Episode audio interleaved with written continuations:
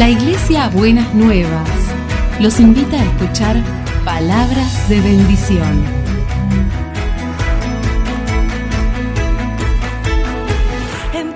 Si desean asistir a nuestras reuniones, los esperamos en Avenida de Lepiane 3925, esquina Subiría, Bajo Flores, Ciudad de Buenos Aires.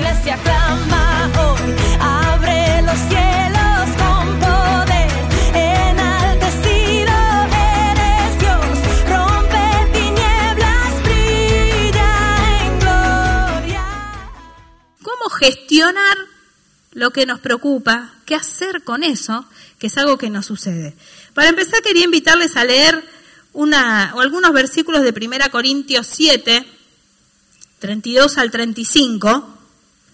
Si quieren buscarlo ahí, 1 Corintios 7, 32 al 35. Que viene el apóstol Pablo hablándole a la iglesia de Corintios acerca de la familia, ¿no? Entonces, si ustedes leen el contexto de estos versículos, está hablando de las razones para casarse, no casarse, los que están solteros, y por ahí da, un poco anima que los que están solteros se queden solteros por, por algunas razones que explica, pero que los que están ya casados se queden como están, ¿no? Porque se ve que en Corintios había así como nos pasa en Buenos Aires, que tenemos los juntos, los juntados, los arrimados, ¿no? Todas esas mezclas. Y bueno, Pablo está hablando de esa diversidad de situaciones que había en la iglesia y dando algunos consejos. Y en el versículo 32, ¿lo tienen por ahí? Dice el apóstol, yo quisiera verlos libres de preocupaciones. Y entonces explica, el soltero se preocupa de servir al Señor y de cómo agradarlo, pero el casado se preocupa de las cosas del mundo y de cómo agradar a su esposa. También hay diferencia entre la mujer casada y la joven soltera. La joven soltera se preocupa de servir al Señor y de ser santa, tanto en cuerpo como en espíritu, pero la mujer casada se preocupa de las cosas del mundo y de cómo agradar a su esposo. Esto lo digo para el provecho de ustedes, no para ponerles trabas, sino para que vivan en honestidad y decencia y para que se acerquen al Señor sin ningún impedimento. Acá el apóstol Pablo habla de algunas preocupaciones que tenemos los casados. ¿Cuántos están casados en esa mañana? Muchos somos los casados. ¿Y qué dice que nos preocupa a los casados acá? Por un lado, agradar a nuestro esposo, en mi caso que soy mujer, a los varones agradar a su esposa, y por otro lado, las cosas del mundo, ¿no? Siempre estamos preocupados en el matrimonio por cómo nos va con nuestro cónyuge, ¿sí? ¿Cómo podemos hacer que esté bien? A veces ese agradar al otro puede tener que ver con inseguridades, con pensar, bueno, si, si nos va a seguir amando o no, ¿no?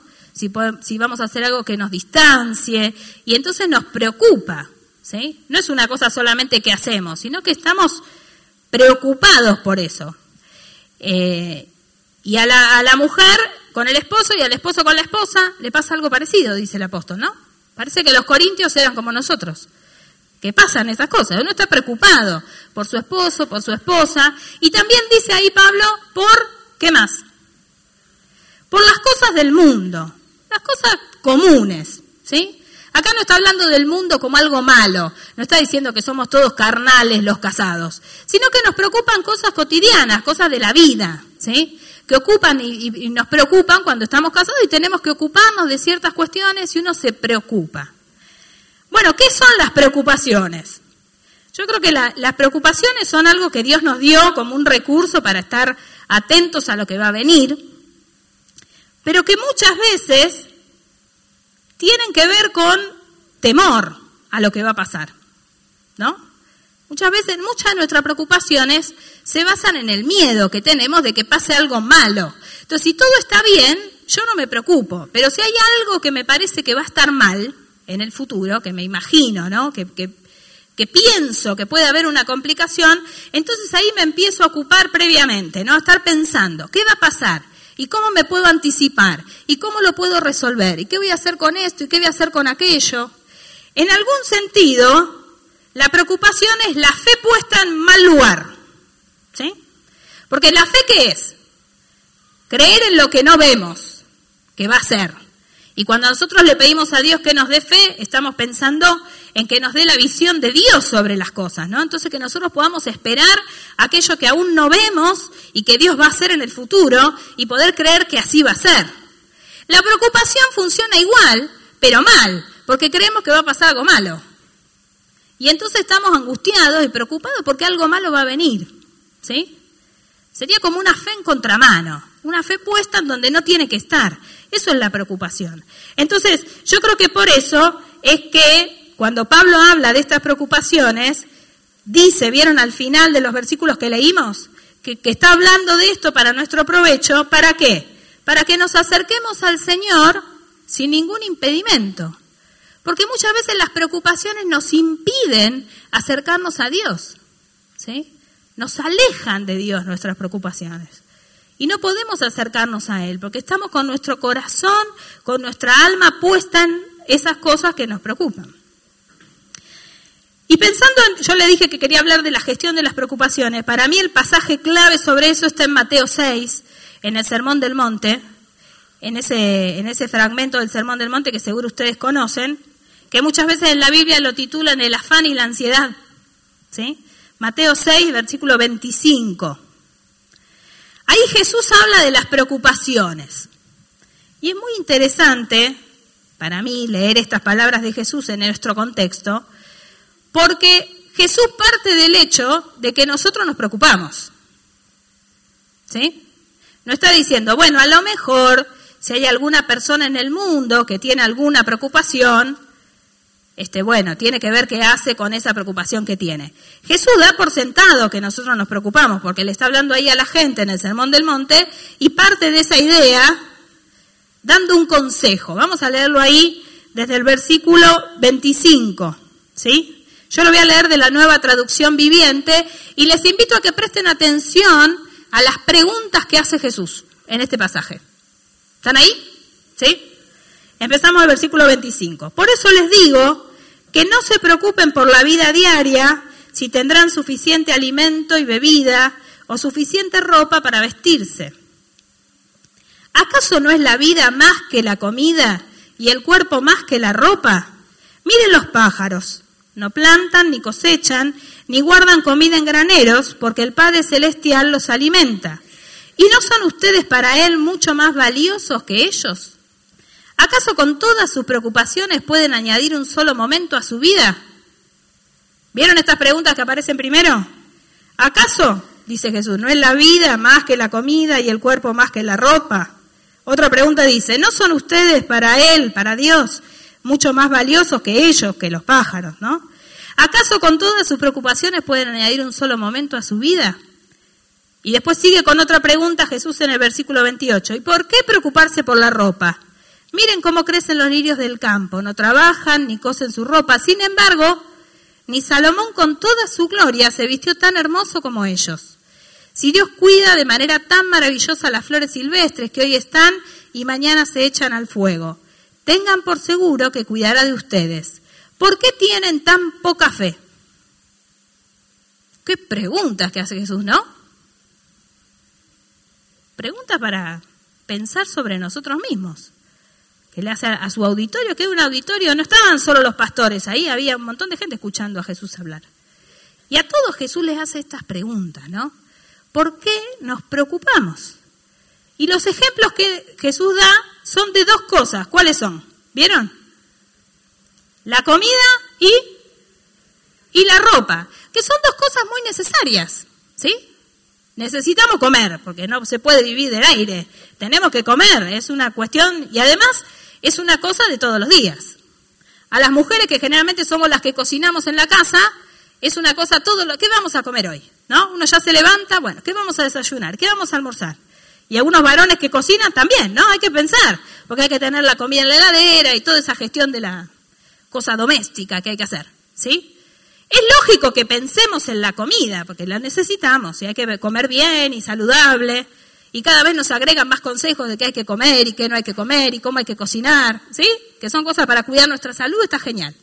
Pero ¿cuál es el problema? Cuando eso nos preocupa. Cuando nos preocupamos porque estamos con miedo de no tener qué comer. No sabemos si va a haber comida, ¿sí? Y la verdad que hay situaciones difíciles en lo económico, que a veces las familias atravesamos, que nos ponen en una duda si vamos a tener comida a fin de mes. los que cobran mensual, o los que trabajan día por día, ¿no? Si ese día van a reunir el dinero suficiente para la comida del día. Y uno se preocupa por la comida, por qué va a comer, y si lo va a tener o no lo va a tener. Y Jesús a eso qué responde, ¿no? ¿Cómo dice? ¿Por qué no miran qué? Las aves que andan por ahí volando y Dios se ocupa de que siempre tengan para comer. Y es un ejemplo muy interesante el que Jesús da, porque dice, fíjense que las aves tienen comida todo el tiempo. Y entonces la pregunta que hace, ¿cuál es? ¿No valen ustedes más que las aves? Si Dios cuida a las aves, los va a cuidar a ustedes. ¿No valen más? Y ahí le agrega el Señor una, una cuestión bien interesante de pensar, que muchas veces nuestras preocupaciones se basan en que pensamos que Dios no está atento a lo que nos pasa, ¿no? Que no valemos lo suficiente para Dios como para que Dios se ocupe. Muchas de las cosas que ocupan más nuestra mente y nuestro corazón en preocupación se basan en el temor de que Dios no se va a ocupar. Porque no somos tan importantes como para que Él se ocupe de nosotros. Y Jesús después sigue hablando de la otra cosa que era cuál, dijimos. La ropa. También es algo que necesitamos, ¿no? Tenemos que andar vestidos por la vida, si no nos van a meter presos, por indecorosos. Hay que vestirse, ¿sí? Y es algo necesario. Ahora, muchas veces la ropa se vuelve una preocupación, quizás no solo por no tener ropa para ponerse, sino porque la ropa también es nuestra presentación a la sociedad. ¿Sí? No es lo mismo alguien bien vestido que alguien más vestido, mal vestido. ¿Sí o no? Entonces muchas personas se preocupan por qué se van a poner, si van a tener la ropa adecuada para la imagen que quieren dar. ¿Sí? No sea cosa que la ropa no muestre todo lo que yo valgo. ¿Por qué? Porque en, nuestro, en nuestra cultura la ropa se da como un estatus, ¿no? ¿Cómo lo ven ustedes? Pasa eso.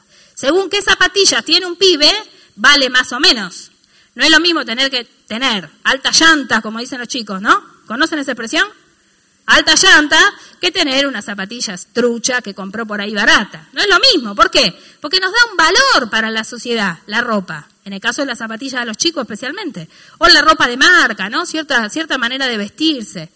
Y creo que la preocupación por la ropa pasa más también por nuestro estatus, lo que representa, ¿no?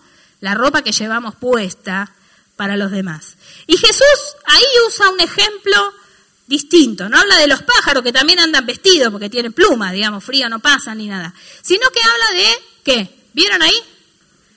De los lirios del campo. Pero no solo de los lirios, habla también de una persona. ¿Qué es quién? Salomón. Que Salomón fue de los reyes más prestigiosos de Israel. Fue un rey muy valorado. Y hasta el día de hoy, ¿no?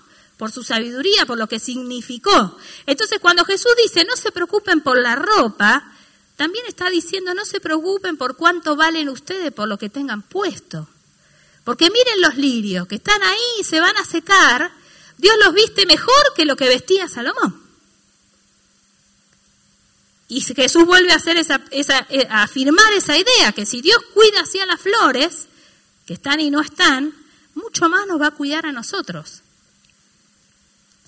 Y ahí está esa pregunta que para mí habla de las causas de nuestras preocupaciones. ¿Por qué tienen qué? Poca fe. ¿Por qué tienen poca fe? Y creo que en eso está la causa principal de la mayoría de nuestras preocupaciones. Que tenemos poca fe. No creemos de verdad que Dios se va a ocupar. No lo creemos en la situación, ¿no? Porque uno actúa en función de lo que uno cree. Entonces, si yo no puedo dormir porque no sé cómo voy a resolver cosas de todos los días.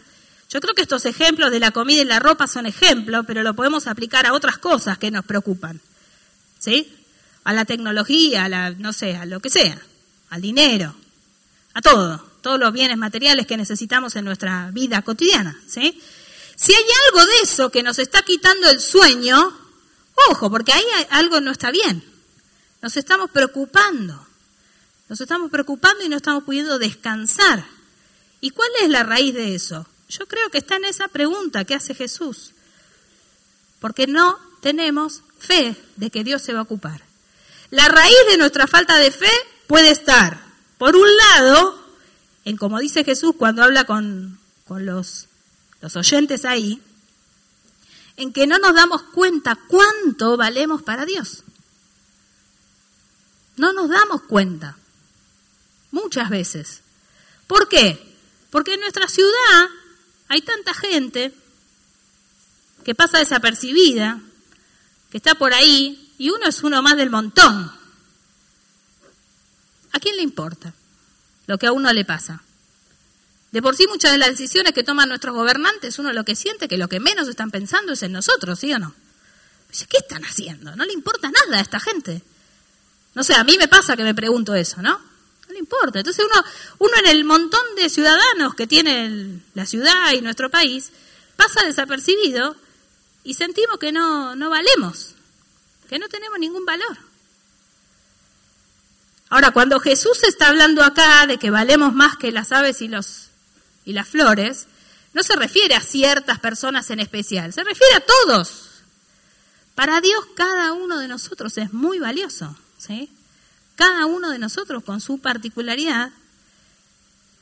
Y porque Dios elige amarnos, a pesar de las macanas que nos podamos mandar, de los errores que podamos cometer, somos muy valiosos para Él. Entonces, nuestra falta de fe por un lado, puede basarse en pensar que Dios no nos valora lo suficiente para estarnos cuidando. Y creo que por otro lado también se puede basar en que veamos que Dios está lejos nuestro, que tengamos una imagen de un Dios distante. Después vamos a leer los versículos que siguen, donde Jesús dice que Dios es nuestro Padre.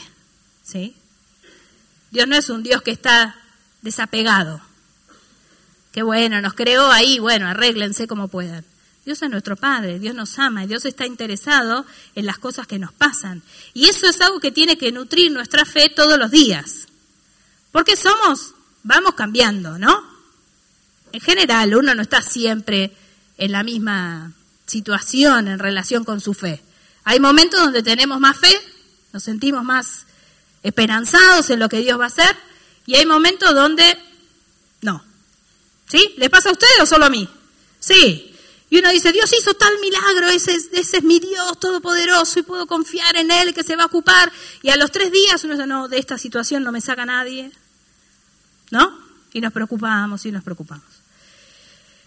La agenda de Dios para nosotros, como familias de Dios, está en que podamos buscar por encima de todo el reino de Dios. Vamos a leer los versículos que siguen a esos que leímos recién, que sigue hablando Jesús. La última pregunta que hizo, ¿se acuerdan que fue? ¿Por qué tienen poca fe? Y acá sigue hablando y hace más preguntas. Repite Jesús las preguntas que nosotros nos hacemos. Así que no se preocupen por todo eso, diciendo, ¿qué comeremos? ¿Qué beberemos? ¿Qué ropa nos pondremos? Esas cosas dominan el pensamiento de los incrédulos pero su Padre Celestial ya conoce todas sus necesidades. Busquen el reino de Dios por encima de todo lo demás y lleven una vida justa y Él les dará todo lo que necesiten. Así que no se preocupen por el mañana, porque el día de mañana traerá sus propias preocupaciones. Los problemas del día de hoy son suficientes por hoy. En estas palabras de Jesús tenemos varias claves para qué hacer con nuestras preocupaciones. Por un lado, darnos cuenta que si, nuestra, si nuestro pensamiento está dominado por estas preocupaciones, lo que tenemos es un problema de incredulidad. ¿Sí? Porque Jesús qué dice, esas cosas dominan el pensamiento de quién? De los incrédulos. Entonces, si mi mente está que explota de preocupaciones, quiere decir que estoy cayendo en incredulidad. ¿Eso me hace peor hijo de Dios o mejor hijo de Dios? No, pero hay que darse cuenta, ¿sí? Porque si nosotros estamos siendo incrédulos a lo que Dios puede hacer, estamos sufriendo algo que no es la vida abundante de la que hablaba el pastor recién. Porque Dios no quiere que vivamos como los incrédulos. Y a veces sufrimos y sufrimos por nuestra incredulidad. Hay que pedirle a Dios que aumente nuestra fe. Él es el único que da la fe. La fe no es un mérito mío, ni tuyo, ni de nadie.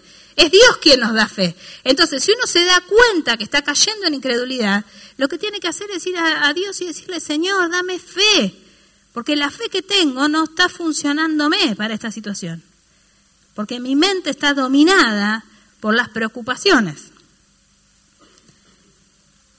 Y además Jesús dice que tenemos que tener una meta que va por encima de todo, que cuál es?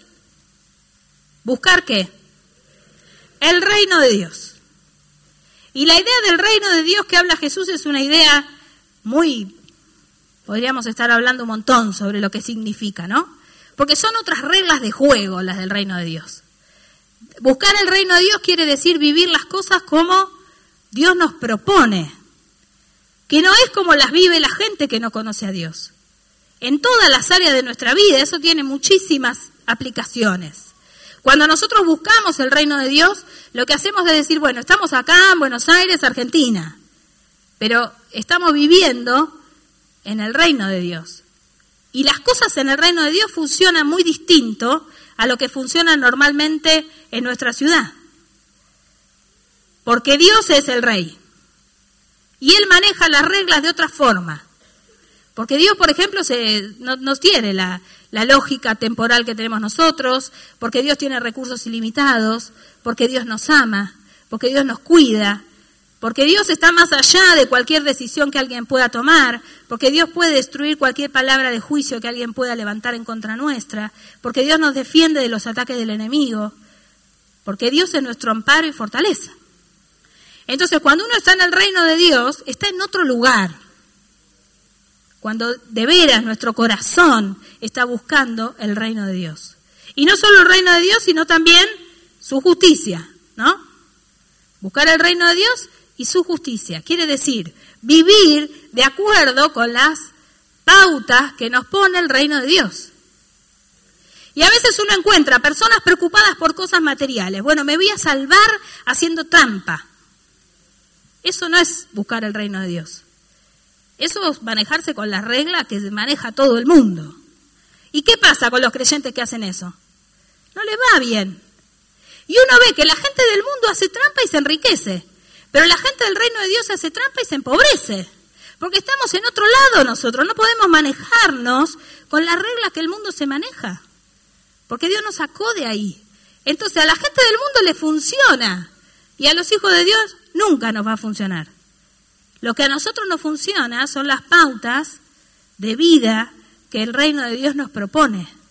Y frente a las situaciones más variadas, si vos pedís consejo a la gente que no conoce, que no conoce a Dios, seguramente los consejos que te van a dar, que son parte de, no sé, la sabiduría popular, la viveza criolla, que acá no hay tanta viveza criolla, no te van a servir, desde ya sabé, no te sirve porque vos sos del reino de Dios. Entonces nuestras preocupaciones se resuelven cuando buscamos el reino de Dios y nos movemos de acuerdo con las pautas y los principios del reino de Dios. Y cosas que para alguien que no conoce a Dios son una locura, para nosotros sí van a funcionar. Por eso tiene que estar nuestra fe viva, para poder buscar al reino de Dios frente a las cosas que nos, nos preocupan, frente a nuestras preocupaciones cotidianas. Porque dice Jesús que ¿qué va a pasar? Dios, ¿qué nos va a dar?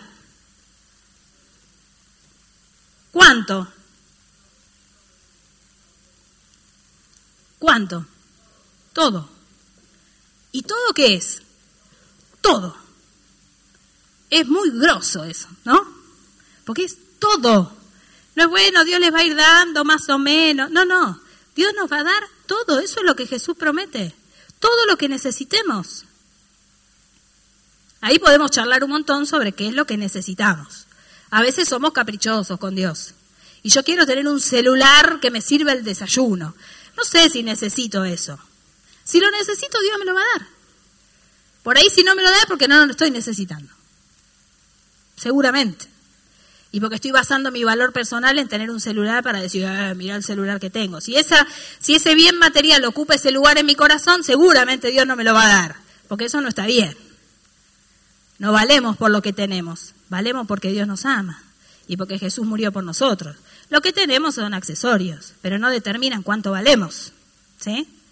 Entonces, si los bienes personales ocupan un lugar tan importante que hacen a nuestro valor personal, lo más probable es que el Señor nos quite un poco para trabajar con nuestro corazón. Y uno no vale por lo que tiene. Eso lo sabemos. En el reino de Dios lo que tenemos, los tesoros, dice Jesús ahí en el mismo Sermón del Monte, se hacen en el cielo, no en la tierra. Uno no vale por lo que tiene. Lo sabemos. Lo que pasa es que a veces no lo vivimos. Y en el proceso de Dios con nosotros, que trata con nuestro corazón, muchas veces nos pone en situaciones que nos sacude un poco, ¿no? Como si saquemos tanto adorno. A ver si queda vivi pelada. ¿Y cuánto vale Vivi pelada? Vivi vale lo que Dios dice que Vivi vale, no lo que tiene Vivi. ¿Sí? ¿Me van siguiendo? Entonces, el Señor está diciendo que Dios nos va a dar todo lo que necesitamos. Y eso tiene que ser una verdad que recordemos cada día, especialmente en este tiempo que vivimos como país, donde todo el mundo está hiper, recontra, super, archi preocupado. Esa enseñanza de Jesús sigue con ese pasaje que para mí es una estrategia para la gestión de las preocupaciones, que es lo más, que dice que no nos preocupemos por el mañana, porque basta cada día su propio afán. La otra vez le compartí esta palabra a una profesora en la universidad. Le digo, pero Gloria, Gloria Mendicoa se llama, yo trabajo con ella hace muchos años en equipos de investigación. Le digo, Gloria, ¿qué dijo Jesús? Basta cada día su propio afán. Ella es muy creyente. Y entonces otra compañera que no es creyente me dice, ¿qué era Jesús existencialista? Como vivir el hoy, ¿vieron esa cosa que hay de vivamos el hoy, total el mañana? No, no, no. No, le digo, Jesús no era existencialista. Lo que Jesús decía es que nosotros tenemos que vivir este día sabiendo que Dios se va a ocupar de lo que venga mañana. Y no tenemos que estar anticipando con nuestra mente y preocupándonos de tantas cosas. ¿Por qué? porque descansamos en el cuidado de Dios. Entonces, ¿cuáles son las preocupaciones de hoy? Tenemos permiso de Jesús para preocuparnos por lo de hoy. Y lo de mañana Dios se va a ocupar. Entonces, para mí hay que hacer un esfuerzo grande como de, de partir nuestras preocupaciones, ¿no? Como de dividirlas. ¿Cuáles son las preocupaciones de hoy? ¿De qué cosas tengo que estar atento hoy? En el buen sentido, preocupado en términos de estar pensando en cómo resolver, lo que vamos a hacer, estar orando por eso, estar atento. Eso es lo que tiene que ocupar mi atención, lo que corresponde a este día. Y lo que corresponde a mañana, Dios sabe. Poder descansar en qué se va a ocupar. Muchas veces cuando uno tiene muchos desafíos, a mí me pasa mucho en mi trabajo, ¿no? Que, que tengo mucho trabajo en el, en el seminario. Y hay tantas cosas de las que estarse ocupando, que si yo me quiero poner en la cabeza todas, me explota la cabeza. Entonces a mí me sirve mucho ir a esta palabra de Jesús y dividir las preocupaciones por días. Bueno, hoy me voy a estar preocupando un poquito, prestando atención a lo de hoy. Y mañana lo de mañana y así. Y basta cada día su propio afán, como dice la, la traducción de Reina Valera 60, ¿no? Basta cada día su propia preocupación. Creo que el desafío que nos propone el Señor es que cambiemos nuestra manera de enfocarnos frente a las cosas que nos preocupan. Nuestra preocupación tiene que estar puesta en buscar, primero qué, el reino de Dios y su justicia. Y lo demás Dios lo va a añadir. Y no es una cosa hippie, andar despreocupado. No, no, no. Es una verdad del reino de Dios que así es. Así es. Y hay que creer que es así. La solución para nuestras preocupaciones es poder saber que nuestra vida está en manos de Dios y que Dios nos ama tanto y nos valora tanto que se va a ocupar de lo que tenemos necesidad. Y aun cuando nosotros se lo pedimos, se lo pedimos porque nosotros necesitamos reconocer que dependemos de Él, pero no porque le estamos notificando. No es que si no le pasamos un memo a Dios de lo que necesitamos, Dios no sabe. Dios sabe. Dios sabe lo que necesitamos. Eso es lo que dice el Señor acá. Dios sabe. Entonces nosotros tenemos que disponer nuestro corazón para creer que eso es verdad y poder descansar en Dios. Poder descansar en Él. No estar anticipándonos todo el tiempo y qué va a pasar y cómo lo vamos a resolver y de acá a 10 años cuando mi hijo termine la secundaria, ¿qué voy a hacer? Y cuando después quiera irse a vivir a otro lugar, para un poco. Basta cada día su propio afán. Y si hoy Dios te dice que tenés que empezar a ahorrar para la universidad de tu hijo, por decir algo, bueno, ¿cuánto tenés que ahorrar hoy? Esa es tu preocupación de hoy. Y mañana, lo de mañana y así. Basta cada día su propio afán. Quería que terminemos mirando lo que dice en 1 Pedro 5, 7.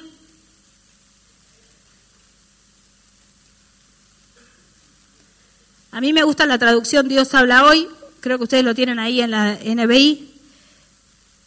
Ahí dice Pedro, nos mudamos de apóstol. Dejen todas sus preocupaciones a Dios, porque Él se interesa por ustedes. La Reina Valera 60 dice cómo, ¿lo tienen ahí? ¿Alguno tiene? ¿Cómo dice? Echando toda vuestra ansiedad. Ansiedad es una palabra que está incluida en ese concepto que aparece en el pasaje, ¿no? Porque la ansiedad es eso de estar este, preocupado, justamente, estar pensando qué va a pasar, con cierto nerviosismo, angustia, ¿no? Que es lo que nos produce las preocupaciones. ¿Y qué tenemos que hacer con nuestras preocupaciones? Dice Pedro acá. Dejarlas en Dios. Dejarlas en Dios. Y saben que a veces hay preocupaciones que nos es fácil dejarlas en Dios porque ya aprendimos, ¿no? Uno va aprendiendo en la vida. Entonces hay preocupaciones que uno las deja en Dios casi como, ah, sí, Señor, toma, listo, no me preocupo. Pero hay preocupaciones que nos cuesta dejarle a Dios. Porque son cosas que estamos aprendiendo a descansar en Él en eso y nos cuesta. Y acá el desafío que nos propone la palabra es que podamos dejarle todas, todas. Otra vez esas, esas palabras así, cuando la Biblia dice todas, todo, ¿no? Es como todas, todas. Es fuerte. No dice, dejen algunas, las que puedan. Dice Pedro, las que les resulte... No, no, no. Dice, todas nuestras preocupaciones a Dios. ¿Por qué? Porque Él cuida de nosotros, porque Él se interesa por nosotros, porque Él nos ama, porque es nuestro Padre Celestial, como dijo Jesús, que sabe de lo que tenemos necesidad. Yo quería invitarte a que podamos tomar un momento para orar. Hay cada uno donde está y poder hacer este, responder a este desafío que la palabra nos presenta, de poder dejar las preocupaciones que tenemos a Dios. Y yo te invito a que tomes un momento para, ahí en silencio, vos y el Señor, presentarle a Él qué es lo que te está preocupando. ¿Qué es lo que tiene tu mente ocupada este tiempo, que está ahí, ahí, ahí? Presentarle al Señor.